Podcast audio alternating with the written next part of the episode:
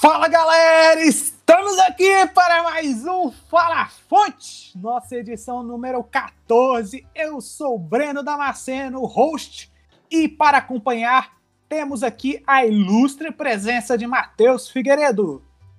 Não, hoje me chame de Matteo Figueiredo, pois estava torcendo pela Itália, me sentindo italiano um pouquinho. Pois é, né? Não é football is coming home, é, Rome, é né? Calcio. Né? Não é home, né? Casa dos ingleses, é Rome de Roma. então, o troféu está indo aí para os braços dos italianos, depois de bastante tempo, né, Figueiredo? Pois é. Nossa, quanto, quantos anos, né? Os italianos esperaram por esse título e tiveram Copas do Mundo, né? Até e agora podem celebrar de novo na casa dos ingleses. E não é só a Itália que foi campeã, mas também a Argentina, né? Para a tristeza de nós brasileiros. Nem tem todos os brasileiros, né? Porque foi polêmico também essa discussão de brasileiros torcendo para a Argentina. Mas tá aí, Messi feliz, nação argentina depois de muito tempo também quebrando um tabu, campeões também. Pois é, a Argentina nos venceu, né? Quebrou esse tabu aí. Legal, assim, parabéns pro Messi, parabéns pros argentinos. E vamos trabalhar para a gente estar tá melhor para a Copa do Mundo, né? Que é o que mais, mais interessa. Pois é, exatamente. Então, mas esse é então o tema do nosso primeiro bloco aqui. Os campeões da Eurocopa e Copa América terminaram nesse fim de semana agora, dia 10 e 11 de julho. E vamos também comentar no segundo bloco, semana decisiva aí, né, Figueiredo? Porque começa as oitavas de Libertadores. A gente não falou lá no início quando teve sorteio, porque estava muito longe né, dos jogos, então a gente preferiu esperar para comentar. E realmente muita coisa mudou, né? Troca de técnicos, venda de jogador, momentos diferentes. Então vamos comentar o que a gente espera dessas oitavas. É, vamos, vamos fazer a nossa prévia aí. Gostaria sempre de saudar a todos os nossos ouvintes que passam essas horas, escutam o nosso podcast. A gente sempre tenta fazer uma coisa aqui bem legal, informativa e divertida. E para vocês que curtem tanto ouvir a gente, gostaria sempre de lembrar que nosso podcast sai toda terça-feira, semanal. Vocês podem nos escutar nos principais aplicativos de podcast da Apple, da Google, po po Pocket Casts, Anchor, Spotify. Vocês nos procurarem, vocês vão achar fácil nos avaliem, nos sigam, divulguem para seus amigos, familiares, mesmo galera que você não conhece, ó, você que está sentado aí no ônibus, escutando, já escutou ah, sim. pro cara ao lado aí, tem que divulgar. Espalhem, Espalhem a, a palavra. Vocês também podem nos seguir no Twitter, arroba FalaFonte. Lá a gente coloca sempre que a gente é, publica os nossos casts, caso vocês queiram ficar melhor informados. E qualquer novidade que a gente queira trazer para vocês também, como por exemplo o nosso time do Cartola FC, o game virtual do Globesport.com, a gente escala o time, pontua e coloca lá para a gente sofrer ou comemorar. Essa, essa rodada foi bonita. Ô, Cartola, nunca critiquei. então, se você é cartoleiro também, vai lá, compartilha o time de vocês, nos segue. Quem sabe no futuro a gente não faz uma liga aí da galera do Fala Fonte. E para interagir mais com o nosso cast, vocês também podem mandar e-mails para o falafonte@gmail.com. Aí vocês podem nos agregar informações às nossas pautas, sugerir temas, corrigir a gente, que a gente comete erros também, é, falar o que, que vocês estão achando, o que, que vocês estão curtindo, o que, que vocês acham que pode memorar, o que, vocês acham que pode melhorar. Então essa interação seria muito legal com todos vocês. Então é isso, Figueiredo. Estamos prontos para o nosso programa? Pronto. Então vamos embora.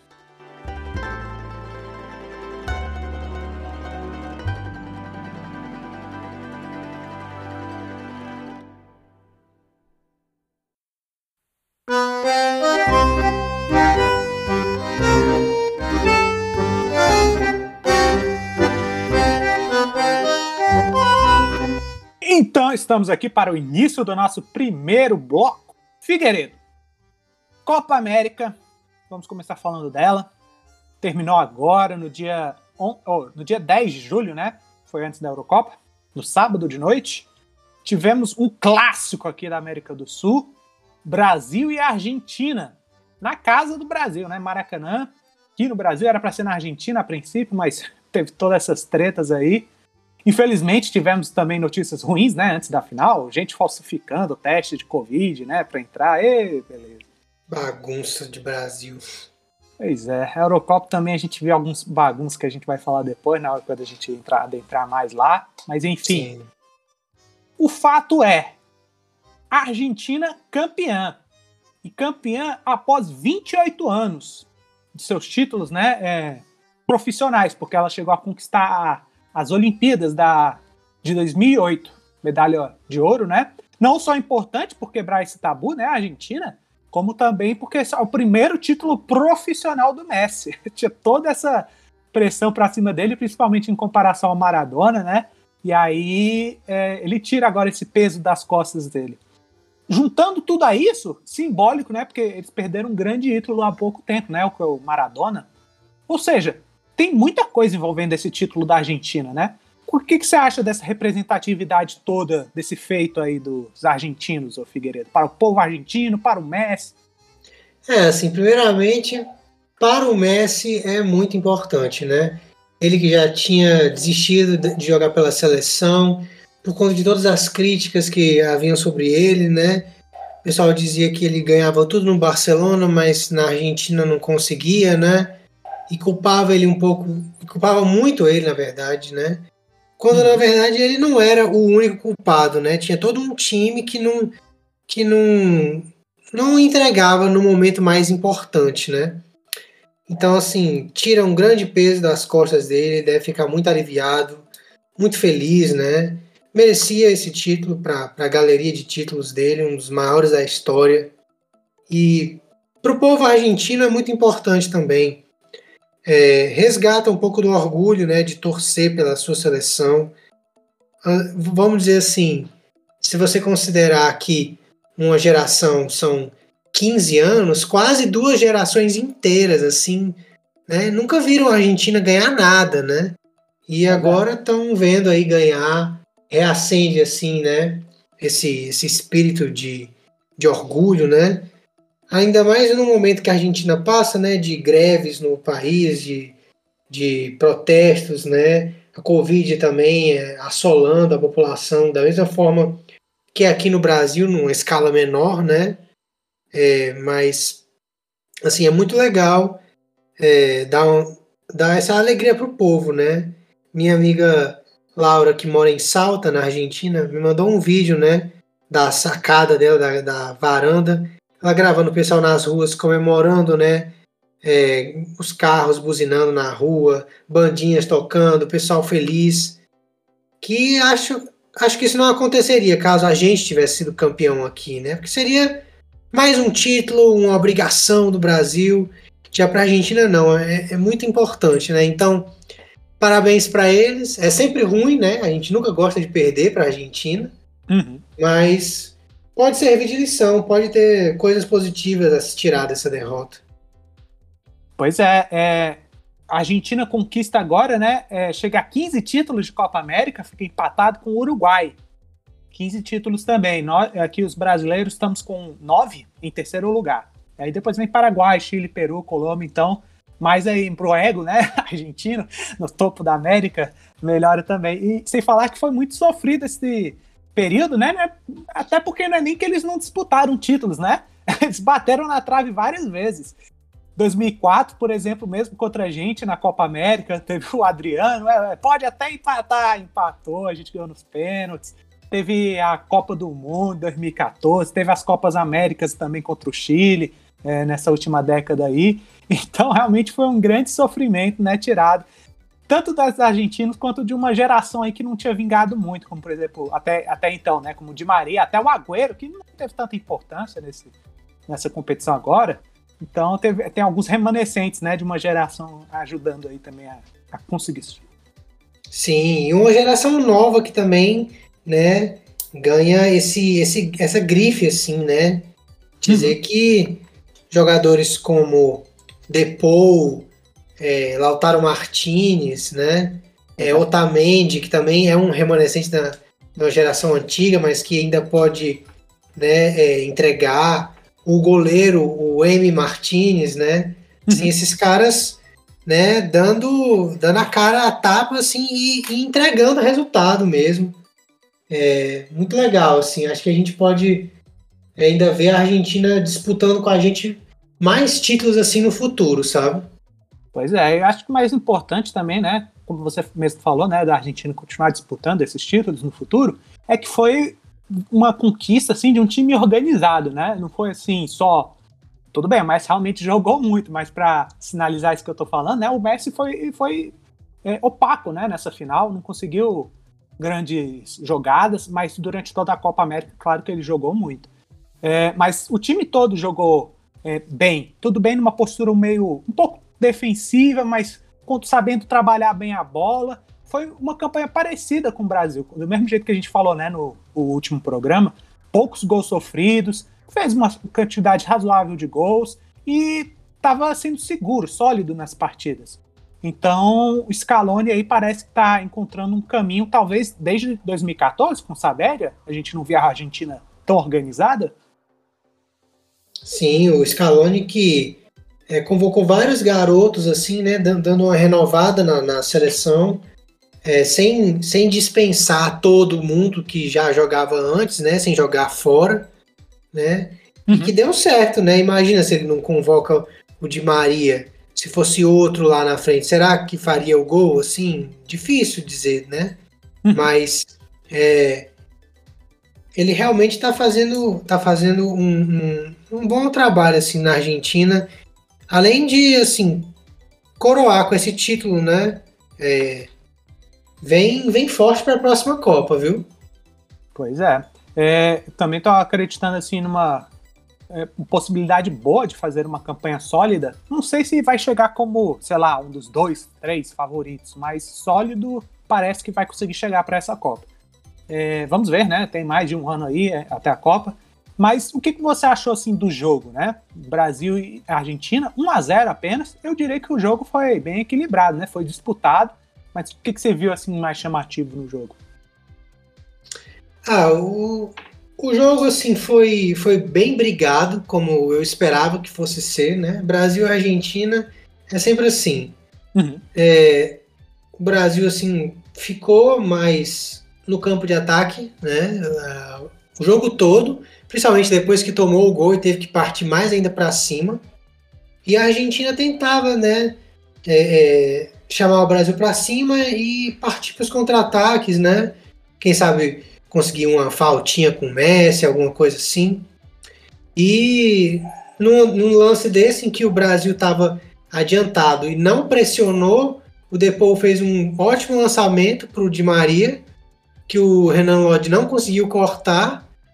Ele teve muita categoria e tranquilidade na frente do Ederson para mandar de cobertura. Fez o gol, né? E a Argentina, depois que achou esse gol, cara, sentou lá atrás e e ficou nessa. Agora a gente vai defender mais forte ainda. Deu umas porradas nos jogadores brasileiros né? quando precisava, tomou alguns cartões amarelos. Não achei que foi para quebrar assim, né, para para ser desleal assim a ponto, né, de tomar cartão vermelho. Timbeiro. Foi, catimbou, né? Enrolou, demorou. Faz parte, né? A gente, a gente sabe que os argentinos vão vão se lan lançar a mão disso, mas se a gente estivesse na frente, provavelmente faria a mesma coisa, né? Provável. Não dá pra, não dá pra esperar diferente, assim. É, só que, assim, o árbitro também teve um papel muito grande, né, no jogo, porque, na minha opinião, cara, ele tava apitando um, um jeito muito bom, assim, pra Argentina, sabe? Uhum. É, ele demorava a dar cartão amarelo, é, é, não davam as faltas assim que era para ser faltas. É, os, os, jogadores argentinos enrolavam muito assim para na saída de bola, nas substituições, e ele não apressava, não, não falava nada. Deu só um minuto de acréscimo no primeiro tempo, que era para ter dado pelo menos uns três. E ele terminou o segundo tempo antes do, do, dos acréscimos que ele tinha dado. Várias assim micro decisões assim, sabe, durante o jogo que você via que o árbitro tava é, pendendo pro lado da Argentina. Então, assim, não tira o mérito da Argentina, mas é uma coisa que chateou muito, assim. Acho que a todos os brasileiros. Sim, sim. Realmente não dá né, para tirar os médicos, como você mesmo falou, porque a gente vê toda a campanha foi sólida, foi parecida com a do Brasil. São dois times que. É, Argentina a gente nem espera tanto isso, né? Por causa da qualidade de zagueiro, não vem sendo muito boa, como você falou. Mas tá, parece conseguir um sistema mais sólido, assim como o do Brasil. E o ataque, às vezes, fica meio dependente, né, dos seus dois astros. Mas como você falou, um nome aí, né? Di Maria joga muito, né, cara? Real Madrid ele jogou muito. No PSG ele joga muito. Manchester United é que ele teve uma passagem mais rápida, né? Ele não conseguiu fazer muita coisa lá. Mas é um cara que faz a diferença. Na, na Argentina ele joga bem, né? Ele não pôde jogar a final da Copa 2014, fez muita falta. Por exemplo, teve que contar com o Higuaín, né? Perdendo o gol na cara do gol e não com o Di Maria. Então, que, qual você acha a importância assim, do Di Maria para essa Argentina, comparando um pouco assim com a seleção brasileira, né? Os parceiros, os parça do Neymar. o Di Maria, depois do Messi do Neymar, seria o melhor jogador dessas duas seleções? Hum, cara, eu, eu acho que eu acho que não. Assim, depois do, do, do Neymar e do Messi, não nessa ordem, né? Óbvio. Eu uhum. acho que poderia se dizer assim, o Marquinhos, que também é do PSG, que uhum. é um grande zagueiro, está jogando muito. Poderia dizer também. É, eu acho que o Lautaro Martinez fez uma, uma temporada na Inter de Milão agora assim tão boa, se não melhor do que a do Di Maria, apesar uhum. de que uhum. assim eu não acompanho muito o PSG, né? Sim. Mas é, o Lautaro era uma estrela na Inter, né? Fez muitos gols ao lado do Lukaku. Do Brasil também poderia dizer assim, é, Apesar dele não jogar tão bem na nossa seleção, o Firmino no Liverpool joga muito, assim, né? Uhum. Mas o Di Maria não, não perde muito pra esses aí, não, viu? Também é, ah, é um cara que pode tirar um coelho da cartola facilmente. E tirou, né? No, ah, fez sim, o gol sim. dele. Pois é, ele vinha até vindo do banco de reservas, né? E ele foi muito bem na semifinal e agora ganhou a titularidade. E acabou sendo decisivo aí, acho que jogou muito bem. Assim como o Modric, é um jogador que eu sou muito fã às vezes eu acho um pouco, não por você, mas assim, é um pouco low profile, né? Então, às vezes não se fala tanto da qualidade deles, mas realmente eles provam em campo, né? Que eles conseguem ser decisivos. Não, com certeza. Pois é, a Argentina aí com ânimo super renovado, agora vai com moral para essa Copa do Mundo. E o Brasil começa a questionar um pouco mais, né? Porque o Tite sempre teve críticos, só que agora teve uma derrota para a Argentina, né? Por exemplo, né, é, dado aqui do Footstats, o Tite tem 61 jogos pela seleção, são 45 vitórias, 11 empates e 5 derrotas. E um título, que é a Copa América, né, 2019. É, aí tem um detalhe interessante, né? Dessas cinco derrotas, uma foi para a Bélgica, né? Três foram para a Argentina. E admito que eu não lembro qual é a quinta derrota. Então, três derrotas para a Argentina, né? Uma para a Bélgica. São seleções mais fortes, né? É, essa quinta agora eu não estou lembrando. Não lembro se foi a Alemanha em alguma competição anterior, mas enfim. É, são poucas derrotas, mas o, o, Tite não foge desses questionamentos, né? Principalmente nesse jogo, ele foi muito criticado pelas substituições que ele fez, né? Muita gente citou que ele empilhou atacante, né? Eu mesmo, durante o jogo, na conversa lá no nosso grupo, achei meio estranho. Ele tirou o Paquetá, é, colocou o Vinícius Júnior, o Gabigol. Ficou só o Casemiro lá como um meio mais defensivo, eu nem via tanta necessidade assim do Casemiro naquele jogo. Eu preferia que o Paquetá continuasse, ele colocasse, sei lá, um Everton Ribeiro para o meio de campo ficar mais encorpado. O Fred saiu cedo também porque levou amarelo. Mas a gente acabou com um monte de atacante, né? E tentando chutar, e o meio ficou meio vazio. O que, que, você achou assim? Eu posso até citar aqui as mudanças que o Tite fez, né? Ele colocou, o, tirou o Fred por Firmino, né, no intervalo, e tudo bem, o Firmino meio que exerce, né, uma função de meio campista, mas ele é, né, é muito cobrado pelos gols, né, dele chegar mais ali na área. É, o Everton, Cebolinha saiu para entrada do Vini Júnior, o Paquetá saiu pelo Gabigol e o Lodge saiu pelo Emerson, aí foi lateral por lateral. Aí a gente terminou com um monte de atacante, mas não conseguimos nenhum gol, né? A gente não conseguiu criar muito bem. O Neymar até que jogou bem, mas a marcação foi muito dura nele e ele não conseguiu criar tanto assim. Mas ele teve uma participação interessante, sim. O que, que você achou assim do, do Tite nesse jogo? Cara, eu, eu achei que ele ficou nervoso quando o resultado não estava chegando. Uhum. É, que ele viu que a Argentina estava muito para trás e aí ele apostou na, no abafa mesmo. Vou meter atacante, ver se o Brasil consegue é, fazer alguma coisa. Só que uhum. esse fazer alguma coisa estava muito desorganizado.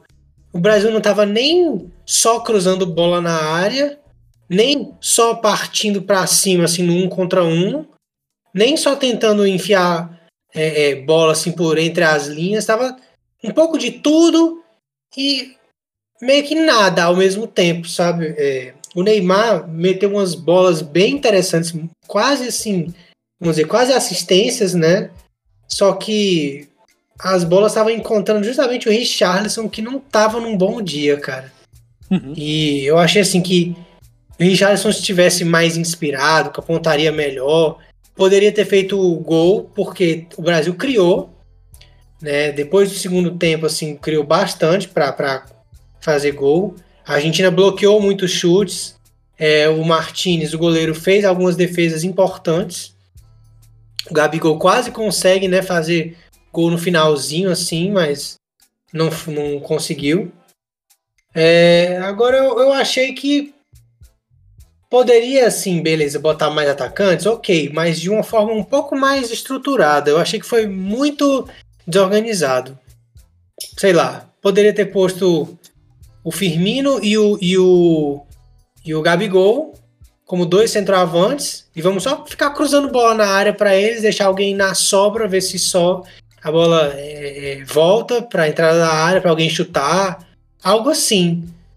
É, mas é coisa de final. Uma final, às vezes os jogadores sentem a, a pressão, né? Que estamos jogando em casa, a gente tem que ganhar em casa, é contra a Argentina, né? Nosso maior rival. Acho que eles sentiram um pouco dessa final. E também teve o fator que o Brasil não está acostumado a ter que virar partidas, né? E e contra um adversário bem difícil, que foi a Argentina, dessa vez não conseguiu, né? Talvez pudesse ter empatado, levado para prorrogação. Mas o dia foi da Argentina, não foi o nosso dia.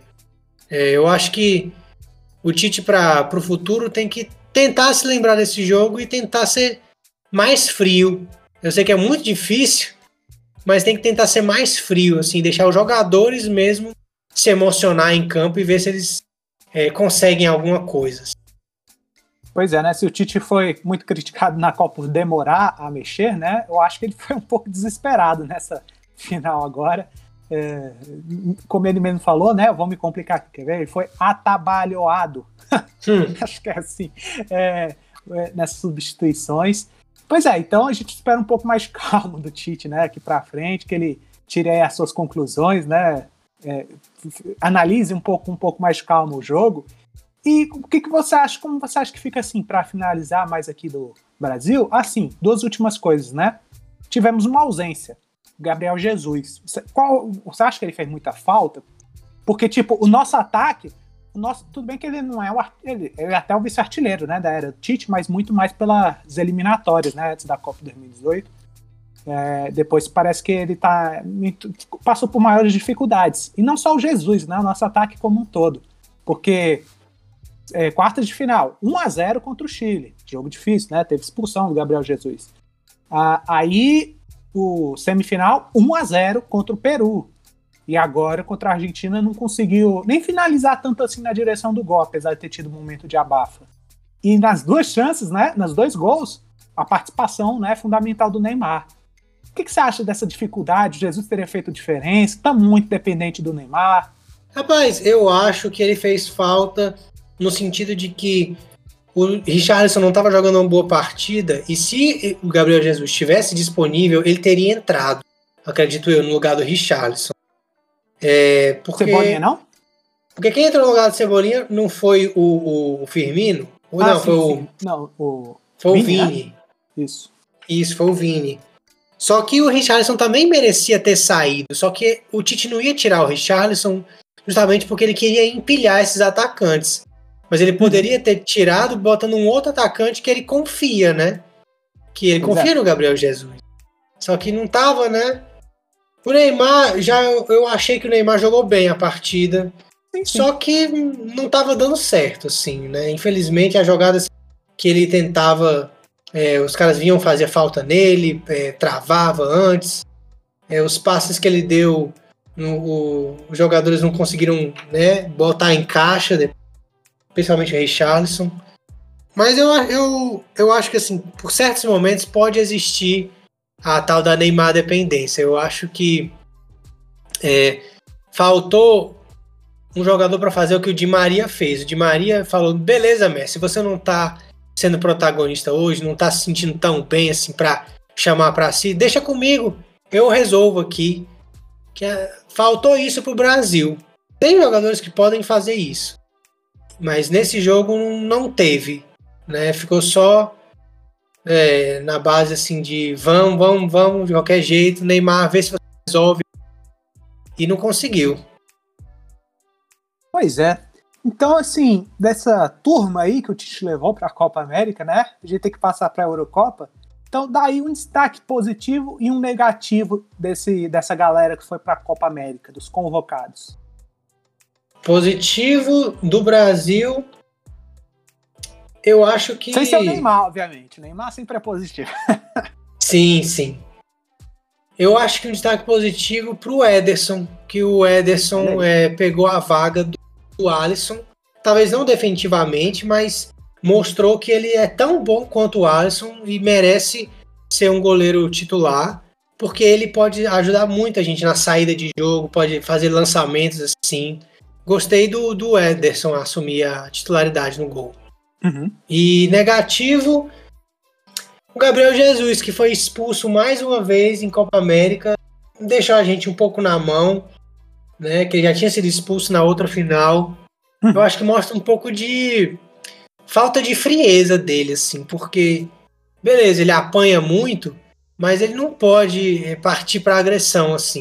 De novo, é, imagina, numa Copa do Mundo, ele começa a apanhar, a gente vai ficar, Ih, e agora, e agora? É bem capaz de ter que queimar uma substituição para ele não ser expulso. Até porque o Tite cobra muito dele, né? Essa função tática.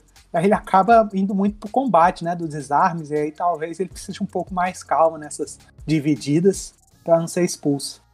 Sim. Muito bem, pois é.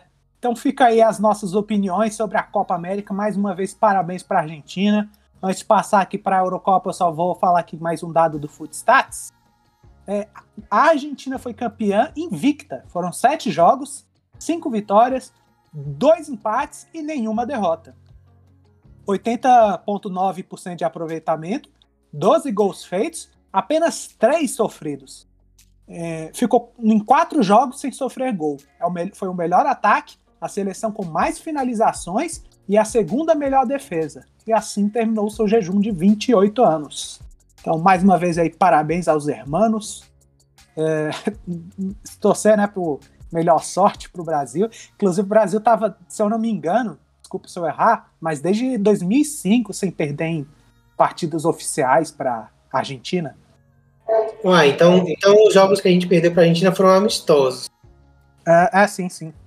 Acho que Nossa. foi em eliminatório que a gente perdeu em jogo oficial para a Argentina. A gente chegou a perder para eles, eles também, né? Teve 3 a 0 até. Mas é, em jogo oficial, se eu não me engano, foi desde 2005. Então muita, muita coisa positiva pode ser tirada aí para a Argentina e para é, a seleção, para o Messi, para os jogadores, para os argentinos dessa vitória. Fica aí um, um clima bom para o que vem a seguir, né? Que tem a Copa do Mundo. Então vamos ver aí o que esperar dessas duas seleções. É, e também não, não achar que Brasil é terra arrasada, que tem que ir embora, que tá tudo errado. Vamos lembrar que a França foi vice-campeã da Euro e na Copa do Mundo foi campeã, né? Corrigiu seus erros, deu tempo de corrigir. Então, vamos acreditar, o Brasil ainda pode melhorar. Exatamente. Então, passando para a Eurocopa, onde tivemos o bicampeonato da Itália.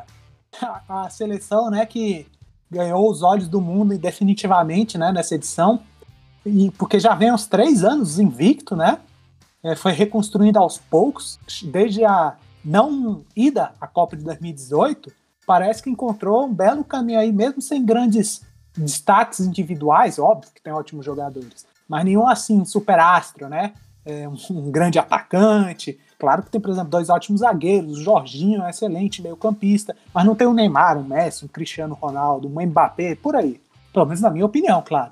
E é importante, né? Porque a Itália, o último título dela de Eurocopa havia sido em 68. E agora, em 2000, a, a edição 2020, né? Que foi disputada em 2021, consegue mais um título e tirou o, o tão esperado, né? Futebol is Home é, da Inglaterra, que ia ser título inédito deles. Imagina você, o cara que torce para o Manchester City, foi vice da Champions e, e o, sua seleção foi vice da Eurocopa em tão pouco tempo. Que tristeza, viu? pois é. Inclusive com jogadores, né? Como o Phil Foden. É, e aí a gente já, já, vai chegar, já, é, já, já a gente vai chegar um pouco mais específico a uns jogadores ingleses, né? Porque o Southgate, o Portão do Sul, técnico inglês, foi bastante questionado é, até pela, na decisão nas penalidades. Mas falando um pouco da Itália, né? O que, que você achou dessa campanha da Itália? A gente vendo aqui dados do Footstats, entre as 24 seleções, né? Em média por jogo, as 24 seleções da Eurocopa, né? A, a Itália foi a segunda em menos gols sofridos, ficou atrás só da Inglaterra. É, foi a primeira em menos finalizações sofridas, a segunda em mais finalizações realizadas e a terceira em mais finalizações realizadas no alvo. Porque né, você pode estar para fora, mas é, foi a terceira em, no alvo.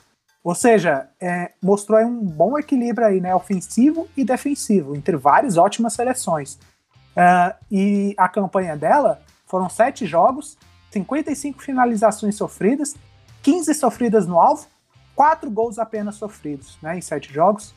Ou seja, a Itália mostrou a sua força defensiva, como sempre, né? Ótimos zagueiros, Chiellini, Bonucci, e o meio de campo envolvente, né? Pô, foi, foi bem legal de acompanhar a Itália. Não, com certeza. A Itália é, jogando no seu tradicional jogo defensivo, defesa primeiro, ataque depois, mas que o ataque também correspondeu, né? Mandou bem. A Itália com, começou ganhando dois jogos de 3 a 0 né? E, e foi caminhando assim, né? 2 a 1 2 a 1 de novo, aí ganhou nos pênaltis, nos pênaltis de novo foi campeã. É, a Itália se consolidou, né? Assim como uma atual favorita né, para a próxima Copa do Mundo, a grande seleção do momento, né, imbatível a Itália, né? Quase foi eliminada pela, pela Áustria, né? O, quase se, o, se aquele gol eu, que eu lembro que eu vi aquele jogo, se aquele gol do Arnautovic vale, a Itália dificilmente conseguiria empatar e sairia. Você vê como foram apertados, mas a superioridade italiana prevaleceu e chegaram onde chegaram e foram campeões, né? Com essa disputa de pênaltis aí emocionante. Exatamente, o jogo foi um a um. Luke Shaw abriu, eh, lateral inglês, abriu o placar logo no início do jogo e depois o Bonucci conseguiu um empate numa cobrança de escanteio. E a campanha foi sólida, né, da, da Itália, teve que passar pela Áustria por 2 a 1 aí como você falou, né? Passou pela Bélgica, né, que é uma seleção difícil, competitiva, por 2 a 1 também. Aí, do, aí passou por duas sequências de penalidades. Ou seja, teve que ter bastante calma e frieza, né? Contra a Espanha também, uma boa seleção, aí ganhando os pênaltis, e agora contra a Inglaterra.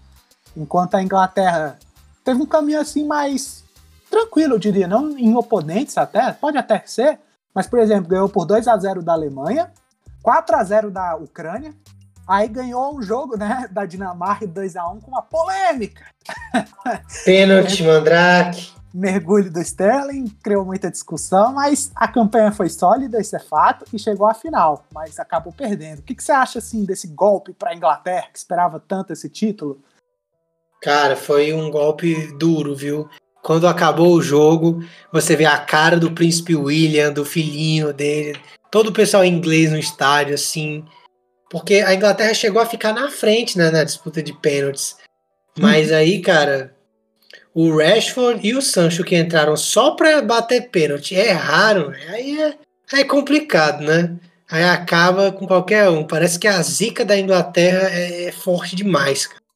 Só consegue ganhar em casa e só se o juiz ajudar, né? Porque Não ajudou, não ganhou. E a Inglaterra, né, a gente vai falar do. falar um pouco assim dos dois técnicos, né? Porque é o Southgate na Inglaterra e o Mancini da Itália, é, que se destacou no Manchester City, né? Sim. E agora fazendo um, um belíssimo trabalho na Itália. O que, que, você achou assim do trabalho dos dois nessa campanha da Eurocopa? Do, do, jeito que os dois times jogaram, a proposta dos dois times. O que, que você curtiu é, mais?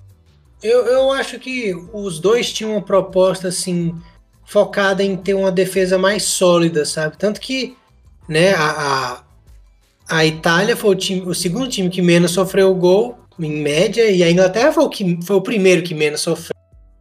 Você vê que aí tinha uma ênfase na defesa, né?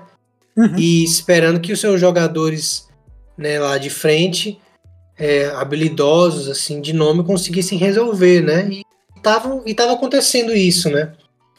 É, o Southgate, que praticamente só foi técnico da Inglaterra, né, antes das categorias de base, agora da seleção principal, né, é, fa vem fazendo uma, boas campanhas com a Inglaterra, foi bem na Copa do Mundo, né, perdeu ali para a Croácia, é, e foi muito bem nessa Euro também, né, quase campeão por um detalhe, né, não, não foi, mas eu acho difícil assim você dizer que a culpa é dele. Ele assumiu para si a culpa da, da perda do pênalti do Saka, né? Que foi um, um jovem muito é, novo, né? Para cobrar o último pênalti tão importante, né?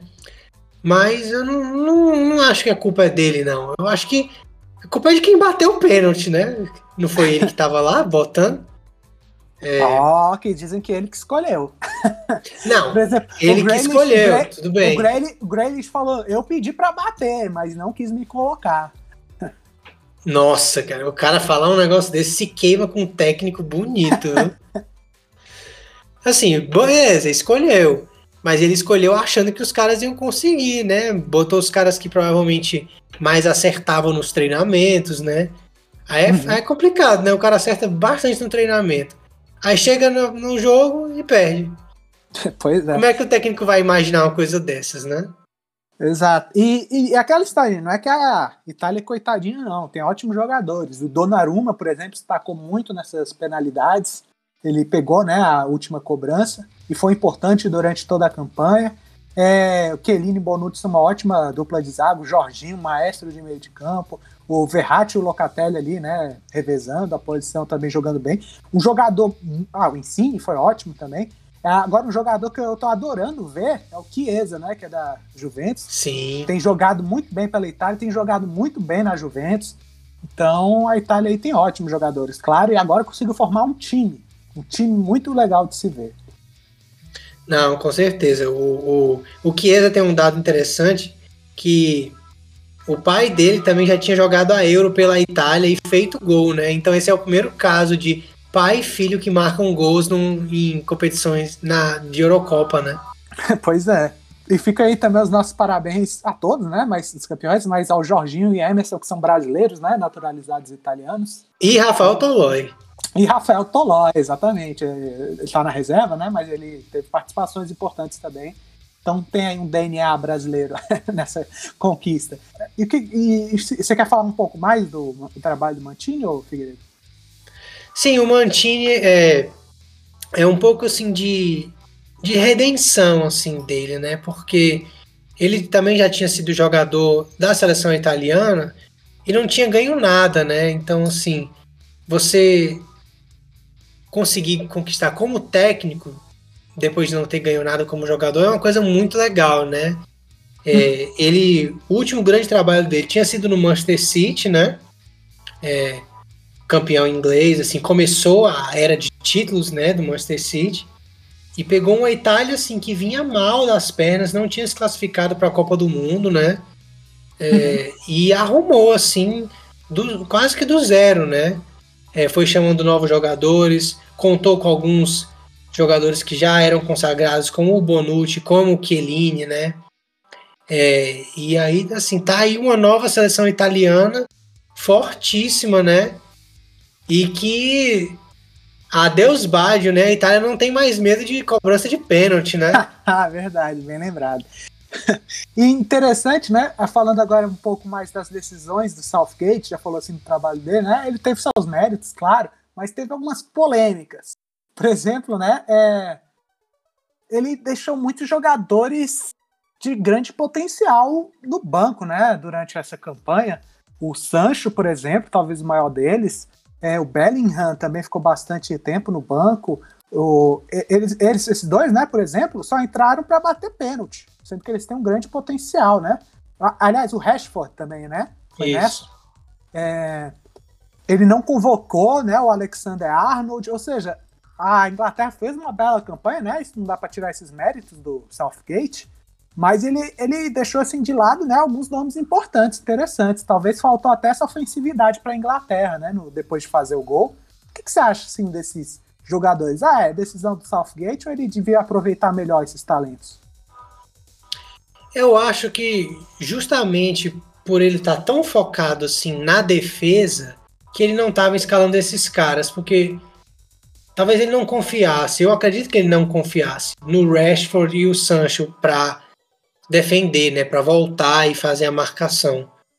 É, mas assim, você tem um jogador com de nome, com uma presença no ataque tão forte que pode criar tanta coisa, às vezes faz com que o adversário faça os seus jogadores ficarem mais resguardados e não te atacar tanto. Então, tem aquela história, o ataque é a melhor defesa, né?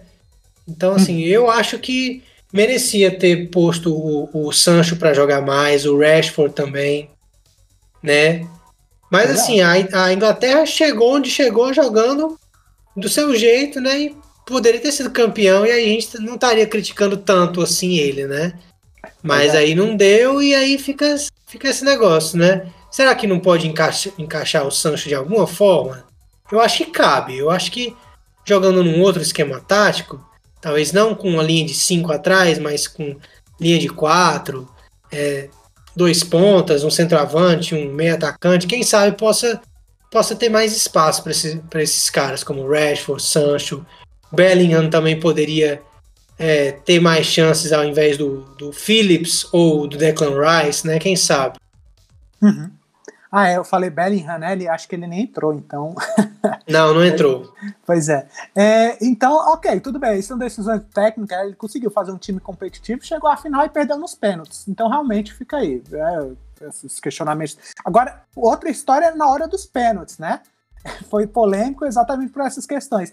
Inclusive, ele tem a história, né, de que há 25 anos atrás, na Euro de 96, ele perdeu um pênalti é, que tirou a Inglaterra da final da Eurocopa. Sim, justamente ele, né, cara? E tá aí sofrendo de novo por conta de pênaltis. Exatamente. É uma sina desse cara, parece.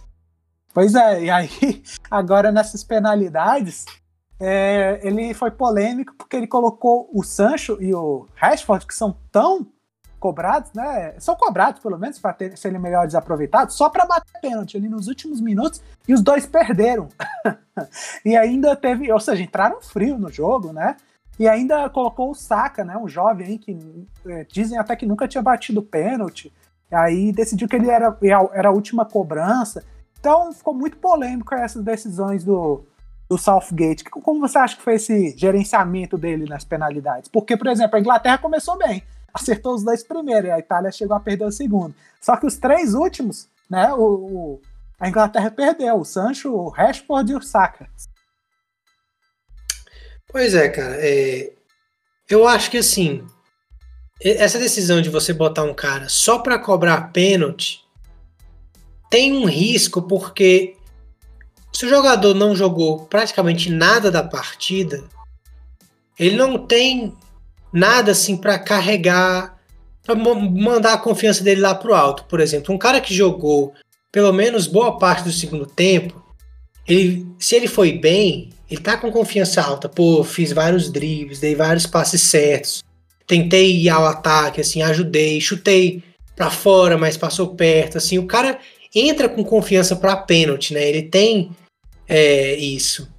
Agora, o cara que entra só para bater o pênalti, ele entra muito pressionado, porque, tipo assim, cara, eu não fiz nada no jogo. Vou ser julgado só por esse pênalti aqui agora, né? E aí é pois é. complicado. É. porque assim, o Jorginho perdeu o pênalti na, na disputa pela Itália, mas ele jogou a partida inteira, ele quase se lesionou e saiu, mas aguentou, jogou, teve uma participação assim, né, na, na posse de bola da Itália, assim, é um cara importante. Então, né, os italianos poderiam perdoá-lo, né, ainda mais por, por porque o que ele já tinha feito na disputa de pênaltis anterior, né? Agora um cara que entra só para cobrar o pênalti é, é complicado, porque né, ou ele se garante ou parece burrice, né?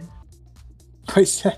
é. é. Inclusive a Argentina quase fez isso também, porque na semifinal contra a Colômbia o Scaloni foi colocar o Agüero, só que aí não deu tempo dele entrar na prorrogação e aí ele não chegou a cobrar. Mas a Argentina passou nas penalidades. Eu acho isso mais compreensivo com o goleiro, né? Como foi o Tim Cru da Holanda Sim. na Copa. Que aí é, ele é o goleiro, né? Ele entra lá para pegar, não precisa nem estar tá quente no jogo. tem quando é, e o goleiro não tem. Ele não tem a obrigação toda. de pegar, né? O jogador que tem a obrigação de fazer. Pois é, então goleiro até compreendo. Agora, jogador de linha, não sou fã dessa ideia, não. E assim, o Donnarumma, né, pegou duas cobranças de pênalti.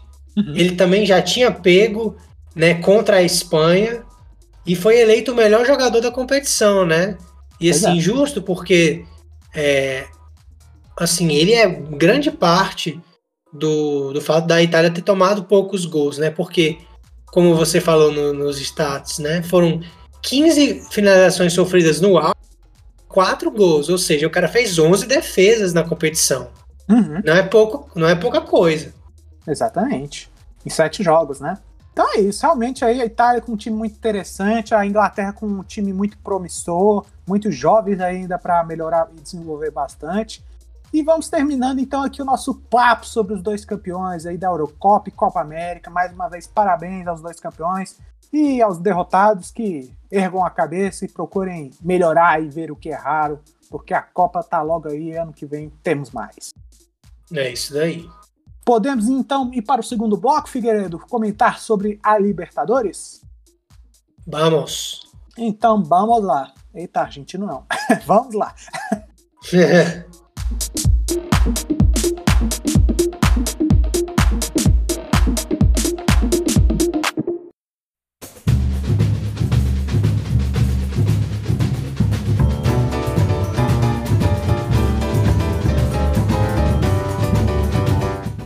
isso aí, Figueiredo. Estamos aqui no segundo bloco, onde a gente vai comentar sobre as oitavas da Libertadores. A gente vai dar uma passada rápida, muitos confrontos, né? E a gente vai focar um pouco mais nos confrontos de envolvimento brasileiros. E a gente não, de novo, né? A gente não comentou lá no sorteio porque muitas coisas podiam mudar, né? Por exemplo. E mudaram. É, o Flamengo Internacional. Aliás, acho que foram só esses dois clubes, entre todos os times aí das oitavas, trocaram de técnico da fase de grupos para agora. O resto tudo continuou, inclusive dos estrangeiros. É, times estrangeiros, né? O, por exemplo, o Flamengo começou com o Senna e agora acabou de anunciar o Renato Gaúcho. O Internacional estava com o Miguel Angel Ramírez e agora, já faz algumas rodadas, está com do brasileiro, né? Está com a Aguirre. Aí Fluminense, Atlético Mineiro, São Paulo e Palmeiras continuam com os mesmos técnicos.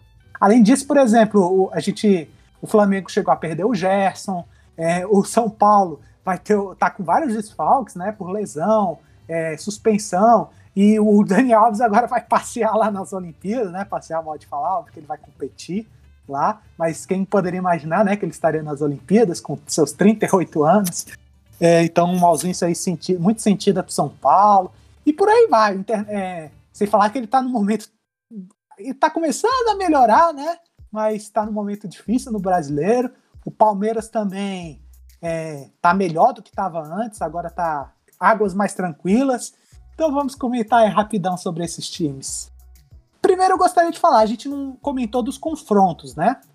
Mas, é, obviamente, são todos confrontos muito equilibrados. Temos dois lados aqui de chaveamento, né? Você acha que tem algum lado que ficou mais pesado? Mais difícil?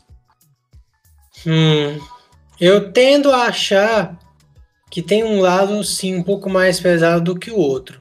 Uhum. Se isso vai se provar mesmo, né? É, a gente vai espera, vamos esperar para ver, né? Eu imagino assim, que você esteja falando do que tem lado que tem Boca Juniors e Atlético Mineiro, River e Argentino Júnior, São Paulo e Racing e Universidade Católica Palmeiras, estou certo? Está certo, é isso aí. Esse lado é. eu acho mais, mais pesado, viu?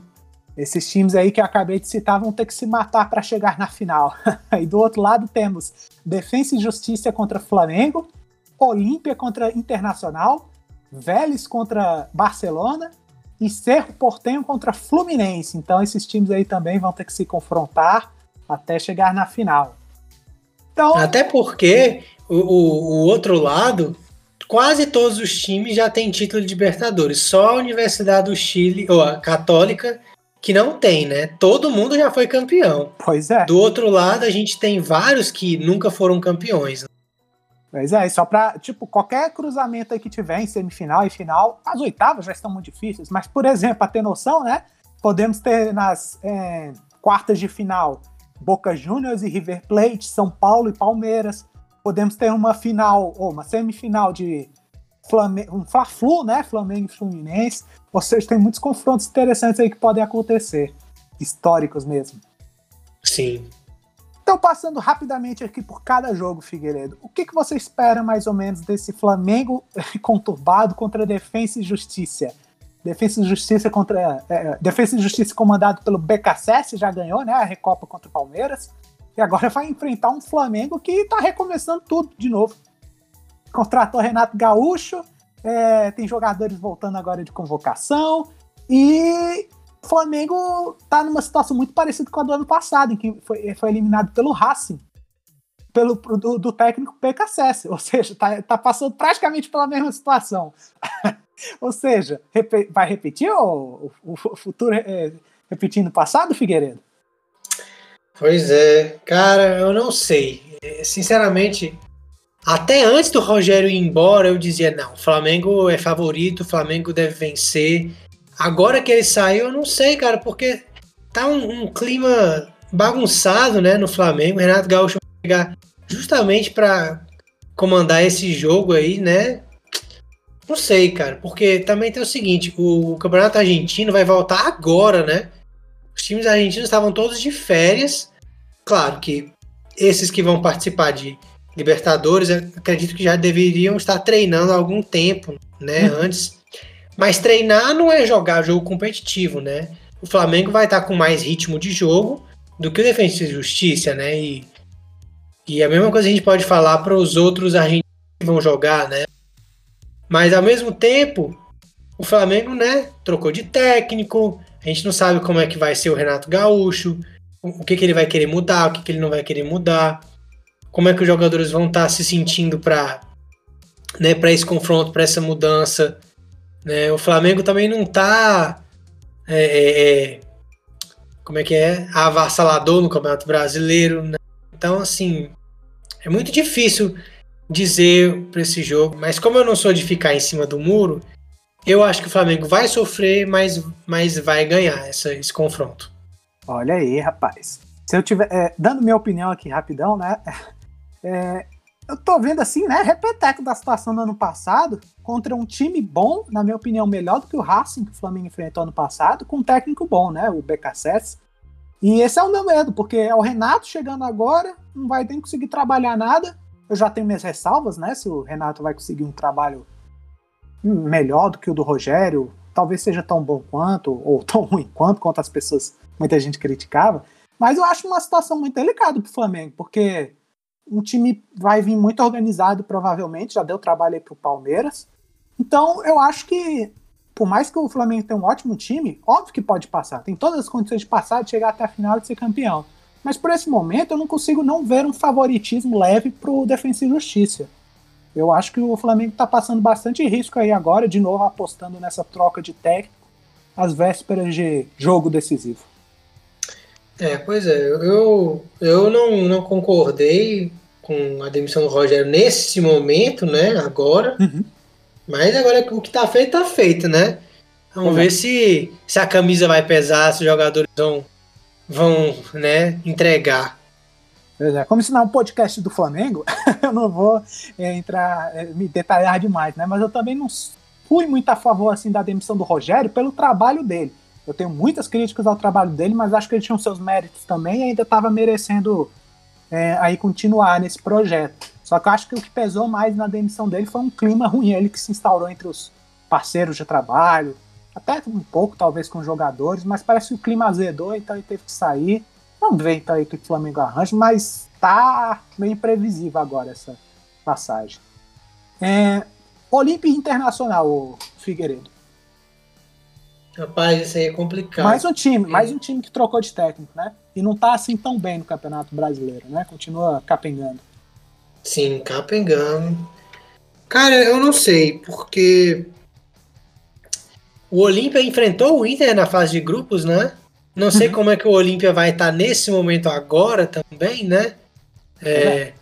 Mas eu acho que basicamente a mesma coisa que eu falei do Flamengo se aplicar ao Inter só que o, o Aguirre já está um pouquinho mais de tempo, né? Então já, já, já, de, já deve ter dado tempo dele botar o estilo dele no Inter, né? Pois é, mas rapidão, rapidão. Só para pontuar o que você falou, né? E você continua. Você falou, né? Exatamente, eles eram do mesmo grupo, né? Aquele grupo maluco. Sim. É, que teve dois times aí empatados com nove pontos. A Orange Red teve chance também. O Internacional passou em primeiro. O Olímpia foi derrotado duas vezes pelo Internacional. A primeira de 6 a 1 no Beira Rio e a segunda, o Internacional foi uma vitória magra, né? Até meio complicado por 1 a 0 no Paraguai. Só que é isso, foi com o Angel Ramírez, né? Agora é outra proposta de jogo, um outro momento em que o Internacional tá com uma moral um pouco mais baixa. Então é realmente outro momento. É, eu não sei, cara. Mas sei lá. Eu vou eu vou acreditar no Inter por ser time brasileiro mesmo, assim, ter ter mais camisa. Pois é, e o Internacional, inclusive, né? O Tyson ainda não conseguiu encaixar, né? Ainda não fez gol nem assistência. O Inter vem de uma, uma, uma sequência muito irregular, né? Nos últimos cinco jogos. Foi empate, derrota, empate, derrota, empate. Então tá complicado aí para eles. É, o, o Edenilson tá em boatos aí fortes. Teve notícia do Globo Esporte que ele pode sair, né? O que, que você acha que pode atrapalhar assim, esses os rumores, notícias de que um dos seus principais jogadores pode sair. É, isso também é uma coisa interessante, né? Que pode afetar, porque o Edenilson é, um é um cara, nome forte no Inter, o, o cobrador de pênaltis, né? Uhum. É, não sei, ele pode talvez nem jogar, ou, ou jogar assim, é, com a cabeça em outro lugar, né? Já aconteceu e pode acontecer. Não sei, cara. Eu, eu, eu acho que isso não é bom pro Inter. Esse momento, essa proposta. Quem você acha que passa? Eu acho que o Inter passa. Pois é, eu acho que esse jogo agora tende a ser mais complicado. Mas eu vou dar um pouco de crédito pelo que o Inter conseguiu, porque os jogadores permanecem, né? Talvez o Edenilson não continuar. É, o jogo do Aguirre é competitivo, então acho que vai ser difícil, mas eu tô apostando no Inter também. Aliás, eu tô apostando, se não ficou claro, eu tô apostando sim no Defensa e Justiça passando. então eu tô prevendo aí o Internacional e Defensa e Justiça nas quartas de final. Ou seja, vai ser Internacional e Flamengo. ah, é, tomara. mas enfim, uh, não por causa do Internacional, né? Mas pelo Flamengo passando. Pois é, jogo difícil. Todos os jogos vão ser difíceis. Mas aí falando, então só palpita é rapidamente, dois times competitivos, Vélez e Barcelona, né? Barcelona passou o primeiro num grupo difícil, que tinha Boca Juniors e Santos, e Vélez também foi, foi competitivo no grupo do Flamengo. Quem você acha que tem mais chance de passar? Tudo bem que a gente já não tem mais um conhecimento aprofundado, né? A gente tem mais do que eles fizeram nas fases de grupos. O Barcelona acho que tá mais bem cotado, né, Figueiredo? Despacharam Santos e. E Boca Juniors, né? É, não despachou o Boca Juniors, mas foi fez jogo duro contra eles também. Sim. Cara, eu, eu me surpreendi assim pela campanha do Barcelona. Eu tô apostando neles para esse confronto. Veja só. Eu, eu também vou apostar no, no Barcelona, apesar do Vélez, né? Ter um time interessante, com um técnico interessante. É, argentino, né? Sempre uma tradição. Mas eu acho que tá vindo bem, com bastante moral. E mostrou já mais do que o Vélez então também fico apostando no Barcelona. Agora Ainda mais, ainda mais se o Messi jogar bem, né, Breno? Opa, não é esse Barcelona. pois é, detalhes. O Messi tá sem contrato no momento. Se o Barcelona ele quiser, engana ele. Assina aqui o um novo contrato com o Barcelona, Messi. Aí, opa, foi com o de Guayaquil. Vem cá jogar aqui. Pois é, tá aí por aqui nas redondezas né, da Argentina, se eles forem espertos. Mas enfim, Fluminense, o senhor Figueiredo, contra Cerro Portenho. Cerro Portenho que se classificou no grupo do Atlético Mineiro, né? Fluminense fez uma excelente campanha né, no, no grupo dele, que tinha um, um, um dos favoritos, né? O título, o River Plate. Tinha o Júnior Barranquilla também como time difícil, e ah, o Santa Fé que foi uma decepção, mas despontava também como um time complicado. Mas o Fluminense se provou, é fato, nessa Libertadores. Mostrou nas mais diversas situações difíceis que ele pode superar. Eu acho que ele é, é o, talvez desses confrontos todos, ele é o mais favorito, talvez, contra o seu oponente. Não que o Cerro deva ser menosprezado, mas talvez, tanto pela força do, do Fortaleza, tanto pela força do Fluminense, quanto talvez o Cerro seja o, o time menos competitivo entre esses todos. O que, que você acha desse confronto? É, eu, eu concordo com você. Eu acho que esse foi o confronto mais tranquilo assim para os times brasileiros, né? Uhum. É, apesar de que ainda assim é mata-mata de Libertadores, não vai ser fácil. Uh, agora, o Fluminense também assim tá um pouco sofrendo com a lesão que o Fred teve, né? Não sabe se ele vai jogar o Abel pode entrar no lugar dele, mas também não é certeza. Vamos ver, mas eu acho que eu acho que o Fluminense passa, sim. É, como você falou, né? Mesmo com possibilidade do Fred não jogar, tá com uma campanha boa no Brasileirão, tá em sétimo lugar, ganhou o Fla-Flu recentemente, uh, de três jogos sem derrota. Então, acho que realmente parece difícil imaginar o Fluminense caindo nessa fase. Acho que ele chega lá para fazer as quartas de final contra o Barcelona de Guayaquil, aí eu já acho que vai ser um jogo mais complicado. Mas não vamos colocar aqui os, o, o carro na frente dos bois. Você Sim. está se animando mais então com o Roger? O trabalho do Roger? Não, ainda não, ainda não me convenceu, mas eu, mas eu vou dizer assim que se ele passar assim bem do cerro, é, vai, vai me convencer, porque eu, eu achava que o Fluminense ia estar um pouco melhor nesse Brasileirão, sabe? Uhum. E, e, isso ainda me suscita um pouco de dúvida sobre o Roger. Entendi. Você colocaria. A gente acabou de citar os jogos de um lado das chaves, né? Esses times vão se cruzar aí, né, para poder fazer a final. Desses jogos aí que a gente falou, você diria que o Fluminense, desse lado da chave, é o maior candidato a chegar à final? Não, não, não? acho. Eu Quem acho que o maior candidato é o Flamengo pelo elenco. Rapaz, tá com fé no Renatão. Não é tanta fé no Renato, mas eu acho que assim, o Renato pode, vamos dizer assim, não atrapalhar, facilitar uhum. o elenco a, a, a, fazer o que sabe fazer, uhum. sabe? E, e, talvez talvez dê certo. Porque eu acho bem provável assim o Flamengo vamos dizer, ganhando do Defensa e Justiça, embalar e, e, vencer o Inter, que também seria favorito caso enfrentasse o Inter, ou o Olímpia, caso enfrente o Olímpia, também seria favorito, né? Uhum. Mas aí é aquele negócio, vai que pega o Fluminense numa, numa semifinal, né? Fla-Flu, clássico é clássico, né? Mas de qualquer forma, pelo elenco, o Flamengo, para mim, é o grande favorito dessa, desse lado da chave. Então, fala só, só isso. Vamos cada um falar dois favoritos. Fala aí um segundo favorito. Aí, como segundo favorito, eu digo o Fluminense. Hum, interessante. Eu coloco o Fluminense como mais favorito desse lado da chave. E em segundo, eu coloco o Barcelona de Guayaquil. Apesar de que hum. Defesa e Justiça também é bem, um time bem interessante, mas eu vou apostar no Barcelona como segundo, porque ele fez realmente uma ótima campanha. Então fica aí, Fluminense e Barcelona de Guayaquil como os favoritos. Eles vão até, podem até se cruzar ali, né? É, Sim. Nas quartas de final. Então vamos ver. Uh, é, vamos se você tiver tão bem nas previsões como estava na previsão de Eurocopa, né, Breno? Eu acho que o Flamengo passa mesmo. é, o Flamengo é porque agora está nessa ebulição, né? Fica difícil saber. Tem ótimos jogadores? Tem, mas fica meio difícil saber o que, que vai ser agora desse time. Com certeza. É, então vamos passar agora para o outro lado do chaveamento, começando com Boca Juniors e Atlético Mineiro. Veja só esse jogo, rapaz. O que, que você espera desse jogo? Cara, muito pegado esse jogo, viu? Vai ter porradaria e eu quero ver quem que vai partir pra cima do Hulk. Mas assim, é, é, aquele negócio, né? O Campeonato Argentino tá voltando agora, Boca Juniors sem ritmo de jogo, só treinando, né? É, o Galo parece que embalou agora no Campeonato Brasileiro, parece que o Cuca conseguiu acertar o jeito do time jogar. Eu acho que o Galo vai entrar bem nesse confronto, entra como favorito. É, só que assim, vai ter que fazer um bom papel na Argentina, né? Poucos são os times que conseguem vencer o Boca na bomboneira. Então, uhum. assim, conseguindo empatar ou perder de pouco, assim, né?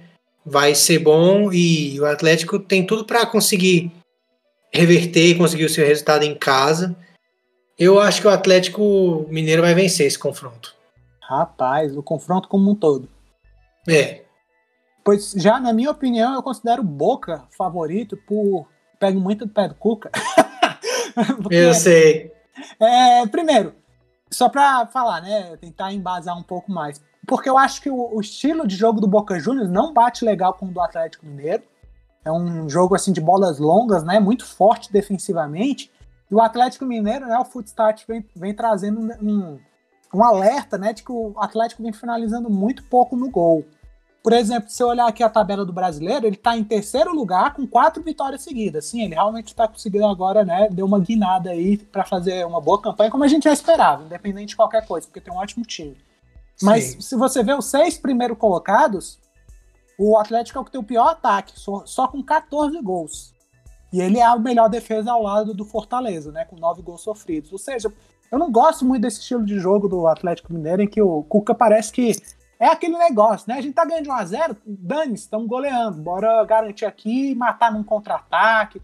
E assim acho que limita o potencial ofensivo dessa equipe do Atlético Mineiro, que podia mais. E não sei se eu, se eu acho tão seguro assim uma zaga com o Hever. por mais que, e o Everson também no gol, por mais que eles tenham seus méritos, claro. E no Brasileirão, por enquanto, agora parece que tá rendendo. Mas aí esse estilo do Boca leva pouco gol, é mortal nos contra-ataques, acho que vai pegar mal com o Atlético Mineiro e é um time competitivo, então eu tô desconfiado, viu? Eu tô achando que o Boca passa. Vejamos, vejamos, vai ser interessante esse jogo. Assim, só para falar, por exemplo, aqui, né, que os seis primeiros colocados não é assim, Flamengo, é, Palmeiras tá lá, tudo bem, mas, por exemplo, São Paulo, Internacional, que são os times maiores, né? Você vê, tem Bahia com melhor ataque, Atlético Paranaense com maior, melhor ataque, Fortaleza com melhor ataque, Bragantino com melhor ataque. Tudo bem, são times que estão fazendo ótimas campanhas, mas, poxa, o Atlético investiu tudo isso para ter esse potencial ofensivo hum, mais fraco. Acho que tem que melhorar isso aí, o Cuca. Um dos confrontos mais difíceis, né, com certeza. E pode ir sem, sem o Nath Fernandes, né, talvez, nesse confronto. Hum, é. É um, é um. Tá perigando, porque ele se lesionou. Mas vamos ver. Vamos ver aí o que, que dá. Hulk realmente está jogando muito. E o que, que você acha do confronto entre argentinos, River Plate contra Argentinos Júniors? Confronto legal. Porque o Argentino Júniors foi muito bem, né? Numa chave equilibrada e passou sem muitos sustos. A gente não conseguiu ver nenhum jogo deles, né? Porque não transmitiu. Mas Sim. pega aí o River Plate, um dos favoritos, que passou em segundo no grupo com o Fluminense. Rapaz, difícil, viu? É, mas eu vou, para dar uma agradada aqui, a minha, a minha amiga argentina que torce pro River, eu vou apostar no River, o time com mais camisa. Os sêniors vencerão os júnior. pois é, é, aquela história, eu não tenho. Né, eu vou ser sincero, eu não tenho conhecimento assim do time do Argentino Júnior, só da campanha que ele fez em números, né, em resultados. Foi sólido, mas eu então vou ficar com o River Plate. Não só porque é um time né, que está chegando várias vezes na final recentemente, tem sido um dos melhores projetos aí, trabalhos da América do Sul recentemente, tem um ótimo jogado. Apesar de que perdeu o Borré, né, atacante importante. Sim. Mas tem qualidade ainda o time deles. É, e eu gostaria muito de ver um River Plate Boca Juniors, então não é por isso que eu apostei no Boca, mas é por esse lado do River Plate, não só pelo favoritismo do time, que eu acho que tem, mas também porque eu acho que o Boca vai passar lá e seria muito legal ver um River Plate e Boca Juniors. Sim. Agora tem o seguinte: a gente não deu nada pelo Argentino Júnior na fase de grupos e olha o que eles fizeram, né? Vai é. que por conta disso eles passam também, né? Não, ah, é. não, não nos culpem depois. Pois é, fato, fato que todos os jogos serão difíceis. E passando para o próximo confronto, repeteco também de fase de grupos, São Paulo contra Racing. É, São Paulo passou em segundo, né? Não mudou muito porque no confronto de sorteio acabou pegando de novo o Racing. São Paulo empatou e perdeu para o Racing, ou seja, já não tem um histórico legal, apesar de que na derrota ele poupou para o Paulistão, né? E como custou esse Paulistão, né? Foi uma alegria para os torcedores, é, mas o brasileiro, né, tá apenando muito. Só conseguiu agora as suas duas primeiras vitórias, está em 14 lugar. A defesa, que era muito sólida, né, não, não encaixou. Teve desfalques também do Miranda, do Luan, e o Daniel Alves. O Daniel Alves agora está indo para a Olimpíada, ou seja, o ataque está sendo pouco efetivo. O Luciano se lesionou. É, Rigoni também acho que se lesionou agora. Ou seja, o São Paulo está passando por muitas dificuldades. Tem desfalques importantes para esse confronto contra o Racing. O que você está achando? O momento realmente não é dos melhores do São Paulo, apesar de que parece que começou a melhorar. Pois é, cara. É. Seria, seria interessante o, saber a opinião do Antônio, né? Ele que acompanha de mais perto. Uhum. Eu, como acompanho assim um pouco mais longe, né? É, eu acho que assim essa evolução do São Paulo, essa melhora, ainda está muito recente e não acho que vai ser o suficiente. Eu acho que esses desfalques também devem pesar é, é, e o Racing vai passar. Pois é. Acho que assim, no, no, no ideal, mundo ideal, acho que o São Paulo tem total condição de passar. O problema é que tá difícil apostar no momento do São Paulo, tá? Tá estranho os jogos dele, você não sabe mesmo como eles vão responder, né? Fazendo vacilos defensivos, com, com todos esses desfalques, é muito importante esse primeiro jogo em casa. Ele tem que garantir, porque se ele empatar ou perder, realmente o Racing fica muito favorito, na minha opinião, para passar lá na Argentina, viu? Então, Com certeza. Eu acho que o momento tá pendendo mais pro Racing, até pelos desfalques, Daniel Alves, fica meio estranho o clima, né?